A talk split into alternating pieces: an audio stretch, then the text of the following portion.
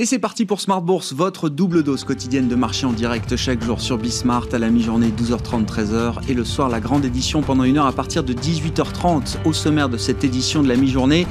Des marchés euh, troublés, perturbés, des marchés actions qui euh, tous après euh, la forte baisse de Wall Street hier soir, on a perdu jusqu'à 3,5% sur le sur le Nasdaq avec le fait déclencheur hein, qui reste l'idée de l'inflation, de la reflation et les mouvements que cela peut engendrer sur euh, les euh, obligations américaines, notamment avec hier un, espèce de mini crack quand même sur les treasuries aux États-Unis, hein, sur la partie euh, moyenne et longue de la courbe. On a vu le 10 ans américain qui a franchi à un moment le niveau de 1,60. C'était presque un, mini flash crack avant de se stabiliser sous 1,50 au moment où on se parle. Le 10 ans américain est revenu autour de 1,47%. Le 10 ans français est toujours légèrement positif et le 10 ans allemand s'établit à moins 25 points de base en cette euh, mi-journée. Des mouvements sur les taux donc qui euh, ont des impacts sur les marchés actions. On voit le CAC 40 qui perd un peu moins de 1% actuellement. Vous aurez le résumé complet dans un instant avec Nicolas Pagnès depuis la salle de marché de Bourse Direct. Avec parmi les faits marquants de cette séance encore quelques résultats, notamment sur la cote parisienne. On notera la très bonne performance de Téléperformance à une dynamique euh, ultra positive en fin d'année et le marché ne s'y trompe pas. Le marché achète encore les performances de Télé le titre signe la plus forte hausse du CAC 40. On notera des réactions positives également après les publications de Saint-Gobain ou encore de Technip Energy. Plus compliqué en revanche pour Soprasteria et Lagardère qui signent les plus fortes baisses du SBF 120 à mi-séance. Et puis, euh, comme chaque fin de mois, on fera le, bilan avec euh, deux experts de marché, Jean-François Bête, DG de Cantalis, et Bertrand Lamiel, DG de Ports en Par Gestion, qui seront avec nous pour le grand tableau de bord des marchés, les flux et les performances actions et sectorielles euh, seront détaillées dans cette demi-heure de Smart Bourse à la mi-journée.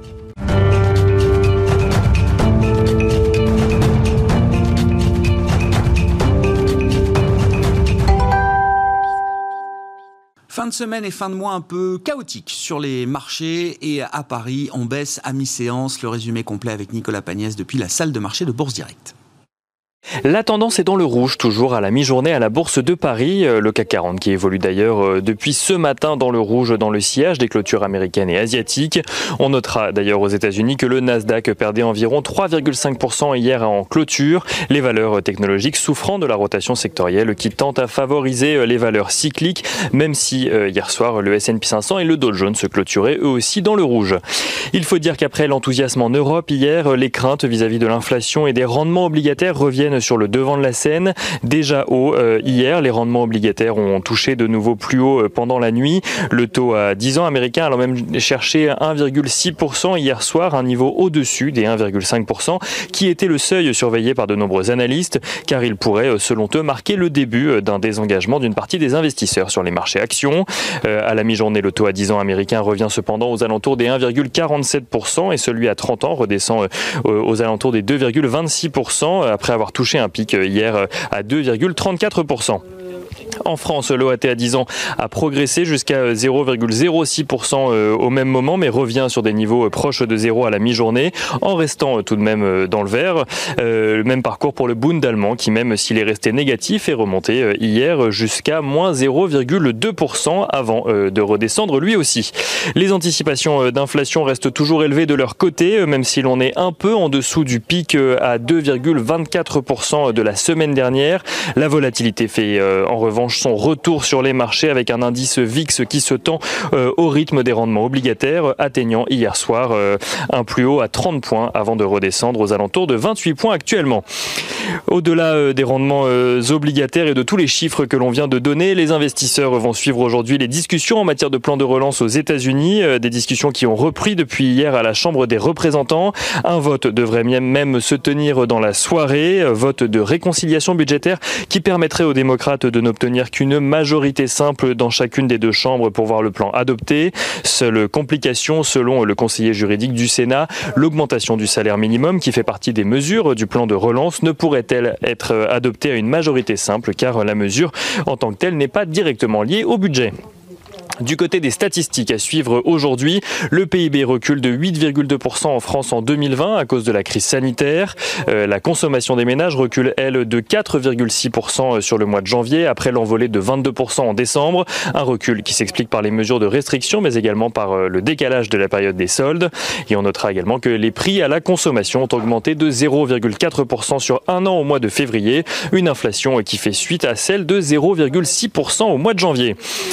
Du côté des valeurs à suivre à présent à la Bourse de Paris, on commence avec Téléperformance qui signe la plus forte hausse du CAC 40 à la mi-journée à la suite de la publication d'un chiffre d'affaires en progression de 23% au quatrième trimestre 2020. Euh, un chiffre, une progression qui porte sa croissance annuelle à une progression également de 11,6%, une croissance supérieure aux attentes qui permet au groupe d'afficher son optimisme pour 2021, visant une croissance organique d'au moins 9%. Euh, Téléperformance qui versera un dividende de 2,40 euros 40 centimes au titre de son exercice 2020. Saint-Gobain est également euh, très entouré aujourd'hui après avoir publié euh, une croissance de chiffre d'affaires de près de 5% au second semestre 2020, lui permettant de limiter son repli à 4% environ sur l'année. Euh, le groupe se félicite notamment de sa situation financière saine et envisage une augmentation de son bénéfice d'exploitation cette année. Saint-Gobain qui en profite pour annoncer le départ de son PDG cet été. Engie annonce de son côté une perte nette de 1,5 milliard d'euros en 2020 à cause notamment d'une dépression de ses actifs nucléaires en Belgique à hauteur de près de 3 milliards d'euros. Euh, Engie qui vise cependant une amélioration significative de son activité pour l'année en cours. Suez qui annonce de son côté une perte nette de 220 millions d'euros mais qui constate un redémarrage de son activité au second semestre euh, profite de la publication de ses euh, résultats euh, annuels pour réitérer que l'offre de Veolia n'est pas acceptable. le conseil d'administration de Suez a en effet voté à l'unanimité contre le projet d'OPA. pour rappel, une OPA qui propose 18 euros par action Suez. Et on finit avec Lagardère. Lagardère qui affiche euh, des résultats en baisse avec une perte de 660 millions d'euros. Un recul qui fait euh, suite à celui de 15 millions, en 15 millions d'euros en 2019 et un recul grandement imputable selon euh, le groupe à ses activités travel et retail. Nicolas Pagnès en fil rouge avec nous tout au long de la journée sur Bismart depuis la salle de marché de Bourse Directe.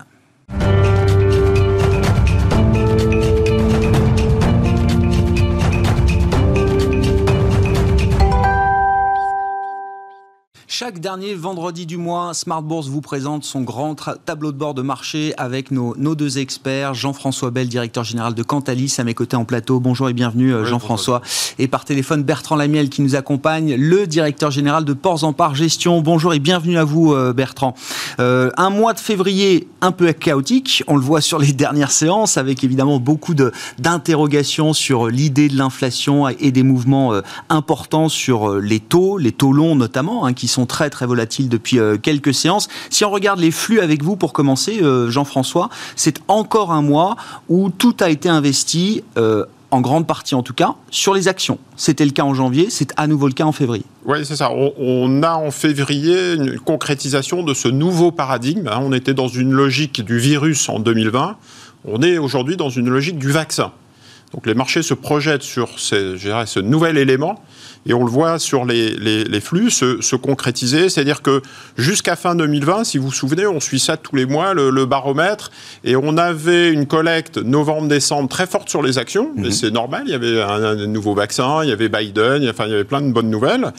Et puis les investisseurs continuaient quand même à collecter sur des taux, et notamment sur du monétaire, en se disant bah, j'ai un peu une sorte de barbellisation de mon portefeuille parce que bah, les vaccins, je sais pas, c'est un peu l'inconnu, je rentre dans l'inconnu, et donc il faut quand même que je protège mon portefeuille. Et là, on a un inconnu, enfin la, poussière retombe, on voit un hmm. petit peu mieux euh, ce qui est en train de se passer. Euh, l'année dernière, des mauvaises nouvelles devenaient des bonnes nouvelles. Et donc les investisseurs, euh, voilà, acheté les actions et sans trop se soucier. Aujourd'hui, on est dans un flux de bonnes nouvelles, et les bonnes nouvelles, du coup, doivent être digérées par les marchés, et ça se transforme en, normalisation, on a vu sur des, taux d'intérêt. Alors sur les flux, concrètement, on a clairement une rotation, c'est-à-dire que ça reste très positif sur les actions. Janvier, février, de l'ordre de 30 milliards de collectes en Europe, donc les investisseurs continuent à, se positionner sur les actions, mais le changement de paradigme, c'est hmm. pour sortir des taux. Sur sortir du monétaire. On est là encore sur moins 30 milliards de sorties sur le monétaire, ce qui n'était pas vu depuis, depuis très longtemps. Euh, et sur les obligataires aussi, les fonds obligataires emprunt d'État qui, qui, sont en, négatif. Donc on a cette rotation. C'est une vraie rotation cette fois. C'est une vraie rotation, voilà, ça y est, on y est. Euh, c'est plus juste, je me repositionne un peu sur les actions et je garde euh, ma partie taux qui me protège. Là, c'est vraiment un mouvement de, de bascule. Hein. Exactement, il y a un vrai long short, il y a un vrai choix qui est, qui est un, un parti pris par les marchés. C'est vrai aussi sur les zones géographiques, c'est-à-dire que c'est moins Asie, plus Europe, plus des marchés ou des indices plus cycliques. Donc une sorte de normalisation qui est jouée aussi au niveau des, zones géographiques. On a vu encore ce matin le Japon à moins 4%, l'Asie, euh, etc. C'est vrai aussi sur les thématiques. C'est moins euh, les valeurs défensives, l'immobilier, l'or. Donc c'est plutôt de la décollecte, euh, sur, je le disais, sur des taux, mais aussi sur les marchés refuges comme l'or. Et c'est une collecte, et j'aurais pu rajouter aussi des thématiques santé, qui sont très défensives, qui ont été très jouées l'année dernière. Même l'environnement aussi est quelque chose qui n'a pas été aussi bien joué euh, ces, dernières semaines. Et plus sur des thématiques cycliques, euh, énergie, euh, bancaire. Hmm. On a vu des flux arriver, donc il y a un vrai retournement sur biens de consommation, euh, pétrole et euh, services financiers, on va dire, donc les, flux qui sont positionnés. Et même à l'intérieur de l'Europe, on voit des flux moins sur les Nordiques et l'Allemagne ou la Suisse, et plus sur l'Europe du Sud pour jouer euh, euh cette, euh, ce retour à la normale. On avait même évoqué ensemble, il y a, y a pas le mois dernier, euh, l'Angleterre. Oui, bien sûr. Pour jouer cet effet vaccin, faut-il identifier le signal faible qu'est l'Angleterre, puisqu'ils sont en avance sur le vaccin?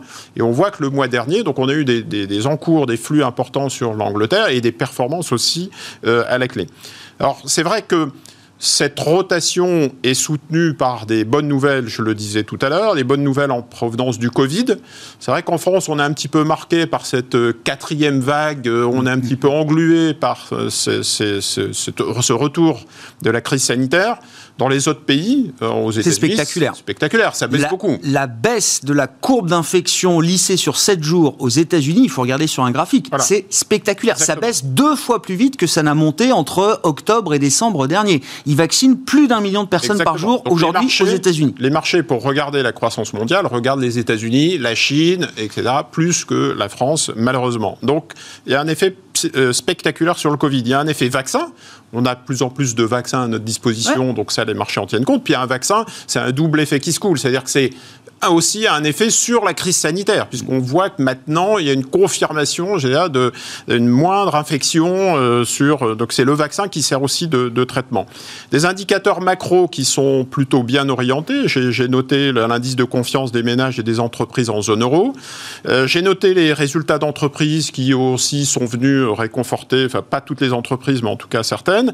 Et je voudrais terminer par le risque inflationniste. On a une hausse des taux c'est normal, il y a une normalisation. On était à 2% sur le 10 ans euh, avant la crise du Covid aux États-Unis. On revient tranquillement sur le, le 2%. Euh, euh, pas encore, pas, encore. Je précise pour ceux qui regardent ça au quotidien.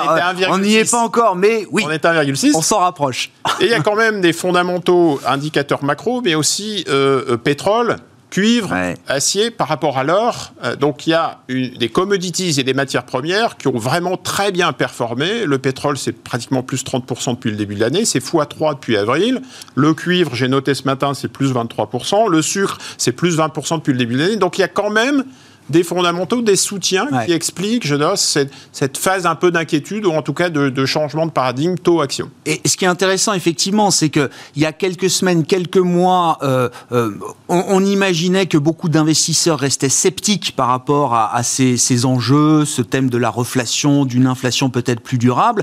Quand euh, on regarde les flux tels que vous nous les avez décrits, on sent quand même que là, les investisseurs sont prêts à prendre un pari au moins tactique, voire peut-être plus stratégique. L'avenir nous le dira, mais en tout cas, les investisseurs participent euh, réellement à cette euh, rotation en, allouant les capitaux de manière très différente. Exactement. Alors, c'est difficile de savoir si c'est durable, si bah, c'est stratégique ou tactique. L'avenir nous le dira. Voilà. En tout cas, il y a une vraie prise de bénéfices. Ce qui a bien marché donc on sort de la tech, le Nasdaq a beaucoup baissé, euh, on sort, je disais, de certaines valeurs environnement. Hein. Souvenez-vous des valeurs McPhee, tout ce qui est hydrogène, euh, même biotech font l'objet de prises de bénéfices. Bah, j'ai bien performé. Je me souviens d'une valeur qui s'appelle Fermentalgue mm. sur les algues, ça avait fait plus 150%. Bah, Aujourd'hui, il y a une prise de bénéfices sur ce type de mm. valeur. les investisseurs sont plutôt contents. Et puis à côté de ça, retour sur des valeurs bancaires, etc., qui, qui, qui ont des niveaux de valorisation et je pense que, après, pour euh, euh, lancer Bertrand, mais euh, j'aimerais bien avoir son avis, en tout cas, je pense que les banques centrales ont joué aussi de leur, leur, leur, jeu. C'est-à-dire qu'il y a eu quelques atermoiements en banque centrale chinoise qui parlaient de stabilité, la banque centrale américaine qui laisse un peu faire. Donc, quelque part, c'est dans l'exubérance nationale, je pense qu'elles sont pas mécontentes d'avoir un petit peu un, peu moins de surchauffe sur les marchés et, en tout cas à court terme. C'est la question, la question qu'on se pose et qu'on se posera euh, également ce soir dans l'émission. Est-ce que Jérôme Poel a raté sa communication quand on regarde les mouvements de taux effectivement qui ont, ont pu avoir lieu pendant ces auditions, après ces auditions? Est-ce que la Fed perd le contrôle d'une certaine manière de la courbe des taux ou est-ce que non? Il faut comprendre que la Fed est beaucoup plus tolérante que ce qu'on on imaginait vis-à-vis d'une correction du marché obligataire et d'une correction euh, également du, marché action. C'est ce qu'on a vu hier, une séance qu'on n'aime pas trop sur les marchés puisque tous les grands marchés ont corrigé, le marché obligataire américain et le marché action avec une baisse de 3,5% pour le Nasdaq. Bertrand Lamiel, on en vient à vous, directeur général de Ports en Par Gestion, dans le, sillage de la, du panorama des flux que nous apporte chaque mois Jean-François Bay. Qu'est-ce que vous constatez sur la partie euh, action, sur la partie très boursière que vous suivez, euh, Bertrand, en termes de secteur, en termes de rotation on, comprend quand même que cette rotation, elle a pris beaucoup d'ampleur encore au mois de février. Hein. Clairement, clairement. On reste avec euh, des marchés qui sont très bien orientés, avec euh, globalement du 80-90% des, dossiers qui restent en tendance euh, haussière. mais on commence à voir des mouvements qui, qui confirment effectivement que le, marché est en train de prendre une direction d'une vraie rotation. Puisque si on regarde les secteurs qui, euh, qui se comportent bien et qui sont clairement haussiers. Donc on retrouve toujours euh, la, on retrouve la, la, la tech, euh, l'industrie qu'on avait déjà depuis quelque temps, toujours l'automobile, euh, mais en fait celle qui marche bien mieux depuis le début de l'année, c'est des thématiques très cycliques. Euh, c'est des thématiques retour des taux et donc on va retrouver les banques, on va retrouver les matières premières on va retrouver le, tout ce qui est voyage, voyage et loisirs. Donc vraiment des, les médias aussi, donc vraiment des, des, logiques ultra cycliques. Et ce sont ce type de secteurs qui sont en train de damer le pion aux anciennes gloires. Et euh, typiquement, la tech, c'est toujours bien, mais c'est cinquième, c'est plus premier. Ah euh, les, les, les, trois premières positions sont, sont très cycliques. Mm. Alors du côté de ce qui va pas bien, bah, là malheureusement, ça s'arrange pas, parce que le, les utilities, donc services aux collectivités, euh, les télécoms, avait déjà du mal avec des taux bas, mais alors avec les taux qui remontent, bah, là pour le coup, euh, c'est vraiment, euh, il y a vraiment, c'est vraiment pas très beau ce type de secteur. Et euh, la santé qui s'était retournée au tournant de l'été bah, sur les grands labos de manière un peu paradoxale. Alors que les vaccins arrivent, eh ben, mmh. ça, ça cale et il faut aller du côté des dossiers plutôt medtech, donc les fournisseurs de l'industrie de la santé, pour trouver des dossiers qui, qui, continuent à se comporter très bien. Les publications étaient bonnes. On reste sur des taux de croissance de chiffre d'affaires entre 15 et 20% minimum. Euh, et donc ça, euh, pour celles qu'on a, euh, type Sartorius, euh, Sartorius Stedim ou Eurofins, ça continue, ça continue à être très bon. Et puis on a les, on a les faux amis. C'est-à-dire des dossiers, quand on les regarde, bah, globalement, ça continue à monter ou ça cale un petit peu. Donc on pourrait se dire bon c'est pas mal. Le problème c'est que pendant ce temps-là, lui le CAC il est en train quand même euh, quand même d'accélérer puisque euh, ces, ces, rotations se font avec euh, retour sur le devant de la scène euh, de la banque et du pétrole. C'est quand même euh, parmi les deux poids lourds. Bien sûr, oui le CAC il a pris 7% sur le mois de février. Hein. C'est des poids lourds, c'est des poids lourds. et comme le luxe qui est aussi un poids lourd en France, lui les résultats étaient bons et mis à part Kering, ça, tient plutôt ça se comporte bien, ça tient plutôt bien. Et eh ben vous avez un CAC qui alors oui recule un petit peu, mais on est quand même encore aujourd'hui euh, sur des niveaux euh, relativement élevés. On est à quoi 5700 euh, voilà 5718 donc après avoir touché un, un 5008 donc oui, il y a un peu de mouvement sur le CAC, mais surtout, il y a une rotation assez forte. Et quand on va voir du côté des États-Unis, sur les technos, là, ça commence, ça commence, il commence à y avoir des dégâts. Et ça, c'est nouveau, Bertrand. Hein. c'est ce qu'on disait aussi avec Jean-François sur les flux. Euh, euh, en fin d'année, c'était plutôt l'idée d'un rééquilibrage, d'un rattrapage. On reponderait un peu les, les, les portefeuilles avec du, du, risque. Là, il y a vraiment un arbitrage. C'est-à-dire que la partie croissance très valorisée aux États-Unis commence vraiment à souffrir. Ça, c'est assez nouveau. Hein. Il faut vraiment être excellent, excellent, c'est-à-dire avoir surpris très positivement à la hausse ces marchés ah. pour s'en tirer. Parce que là, parmi les dossiers que je vous avais souvent cité euh, Teledoc dans la télémédecine, par exemple, c'est moins 13 hier soir. Alors bon, euh, après avoir pris de plus 36 depuis le début de l'année. Mais voilà, donc euh, il y, a, y, a des, pareil, hein, ils ont publié hier, je crois, les résultats sont très bons et le titre baissait après la publication des résultats hier soir à, New York. Hein. On, a eu Snap, pareil, avec euh, une conférence après qui était excellente et des perspectives très fortes. c'est du c'est du moins 9%. Alors dans la techno, attention, tout n'est pas à jeter, hein, comme d'habitude, parce que sinon ce serait trop simple. Euh, globalement, l'environnement des semi-conducteurs, ça, ça reste porteur. Donc, on se fait secouer un petit peu, mais globalement, les tendances restent toujours très très porteuses sur euh, sur l'environnement des, euh, des semi-conducteurs. Euh, bah, Jean-François l'avait noté effectivement les énergies vertes. Là, pour le coup, euh, il y a une semaine, je vous aurais dit on est challengé. Euh, là, je dis que il va quand même falloir commencer à, à réfléchir. si on en a trop en portefeuille, euh, voilà, ah voilà sur une légère embellie, euh, sortir arbitré, euh, parce qu'on a exactement le trade inverse de l'an dernier, où en gros, pour faire simple, on vendait Total et on achetait euh, Neoen Albioma. Là, j'ai l'impression que c'est un peu l'inverse qui est en train de se faire. Donc, on a la revanche des, euh, du, du, des énergies noires.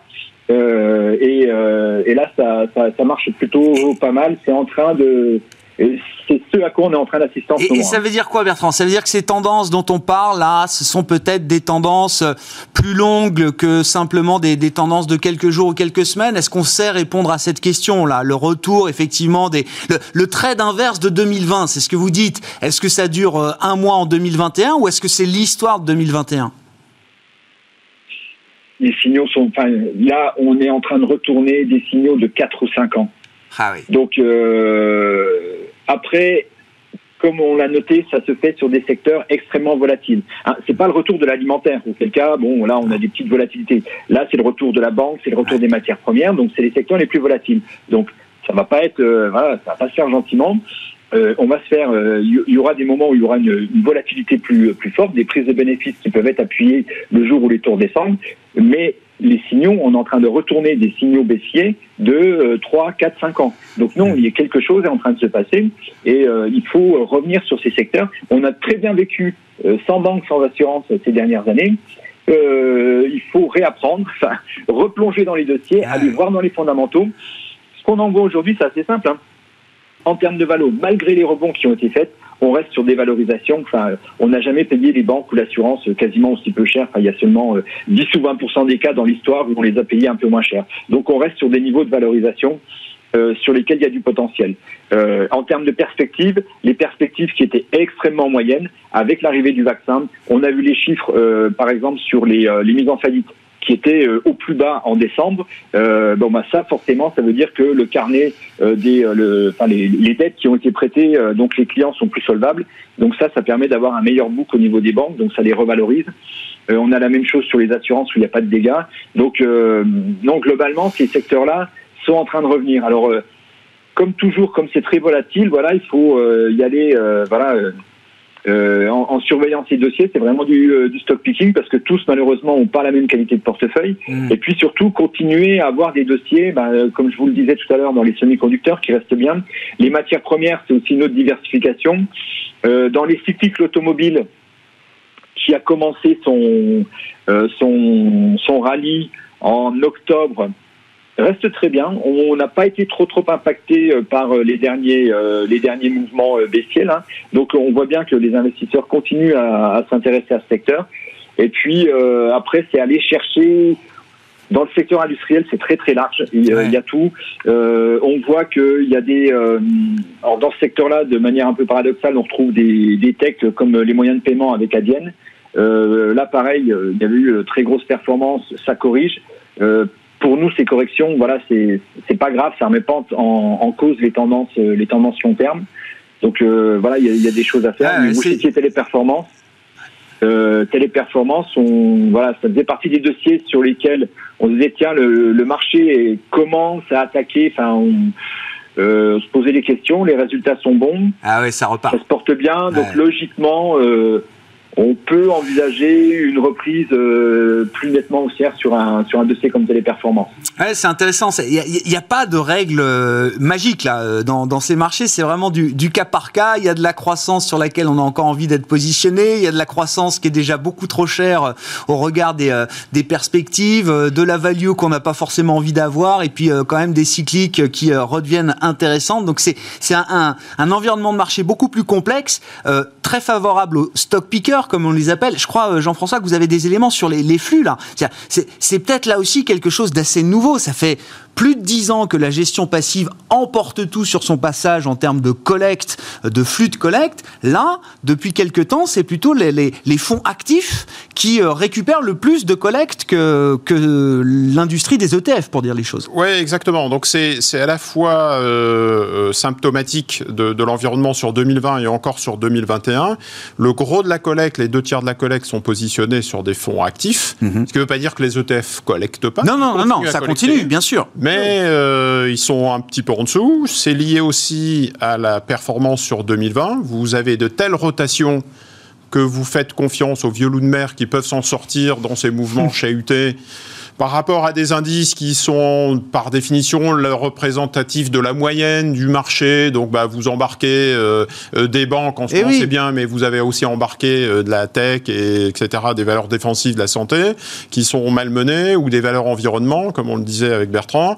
Et quand ça rebondissait en 2020, c'était l'inverse. Vous avez embarqué de la tech, mais vous avez aussi embarqué de l'énergie et de l'immobilier qui, qui était plombé. Donc les investisseurs se rendent compte un petit peu de ça et je pense que euh, l'autre élément qui est assez intéressant dans les flux, c'est peut-être revenir sur la partie obligataire, les fonds obligataires, puisque les, euh, je dirais les, les, marchés obligataires sont les marchés directeurs. Mmh. On voit que c'est ce qui fait décaler un petit peu les marchés actions.